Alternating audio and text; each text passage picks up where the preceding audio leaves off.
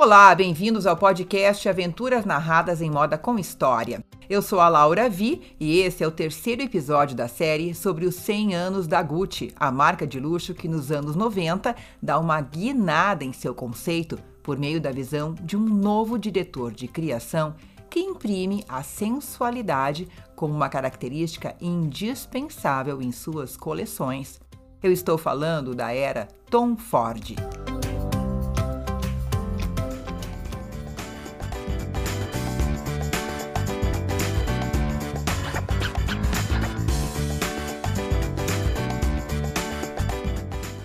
O estilista texano Tom Ford poderia ter sido o último nome a ser considerado ideal para assinar as novas coleções da tradicional marca italiana, que nos anos 1990 já tinha mais de sete décadas de uma trajetória sólida entre o jet set internacional, para usar uma expressão comum naquela época. Nascido na cidade de Austin, no conservador estado do Texas, um local sem relação direta com estilo ou moda, Tom Ford não tinha pré-requisitos suficientes para comandar uma grife de peso. Sim, ele teve certo acesso à sociedade nova-iorquina quando se mudou para a cidade para estudar História da Arte, um curso que ele acabou não finalizando pois decidiu investir em uma carreira como ator em Los Angeles. No entanto, seu interesse pela moda foi maior e ele acabou voltando para Nova York, tornando-se então assistente de uma marca sem grande expressão.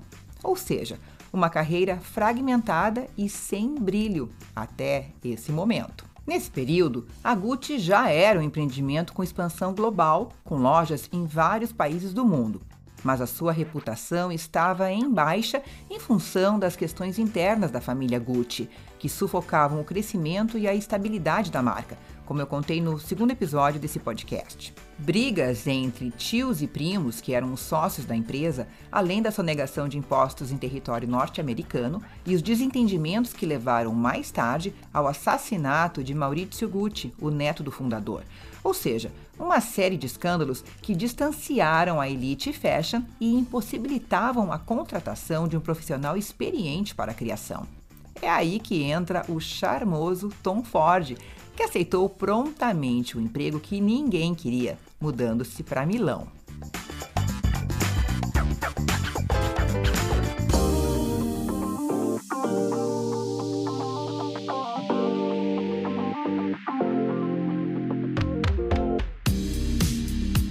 O convite foi a oportunidade chave para Tom Ford imprimir a sua assinatura na marca, que ansiava por revitalização.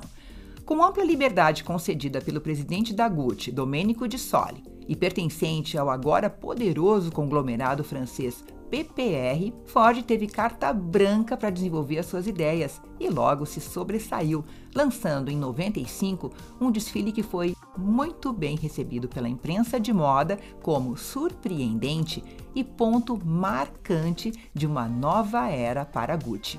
Com grande referência nos extravagantes anos 70, ele trouxe camisas justinhas de cetim em cores vibrantes, desabotoadas até quase a cintura, em homens e mulheres, calças boca de sino e ternos de veludo. Uma coleção que veio também em couro, em looks extremamente sexy e cosmopolitas. A clássica identidade Gucci também estava lá.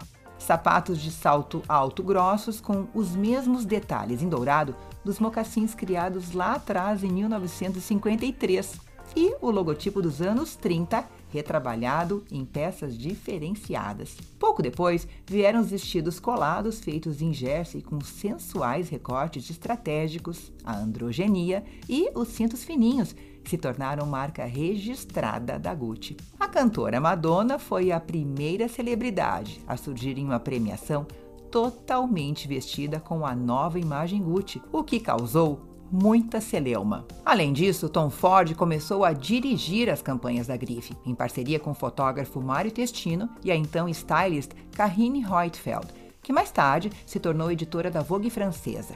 As publicidades da Gucci traziam imensa sensualidade, provocação e poder de sedução, fato que causou bastante controvérsia na época, mas ajudou a reposicioná-la de vez no mercado de luxo mundial e a transformou no império fashion.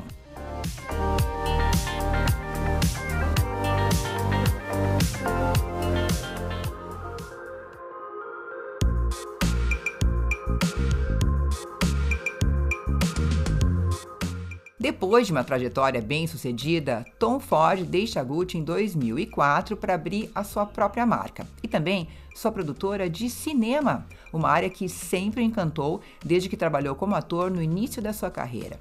Essa antiga paixão, que havia se transformado em criação de design, voltava, mas desta vez com ele atrás das câmeras, como um respeitado diretor de filmes aclamados pela crítica, como Direito de Amar, em 2009, e Animais Noturnos, de 2016.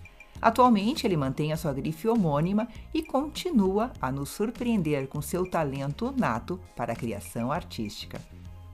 No próximo capítulo da série Gucci 100 anos, a gente vai acompanhar a caminhada da marca pelas mãos de Frida Giannini até os dias de hoje, em que o atual diretor de criação, Alessandro Michele, dá um passo além na construção de coleções que abarcam a diversidade e a inclusão. E o Alessandro já se disse fã confesso de seu antecessor, Tom Ford.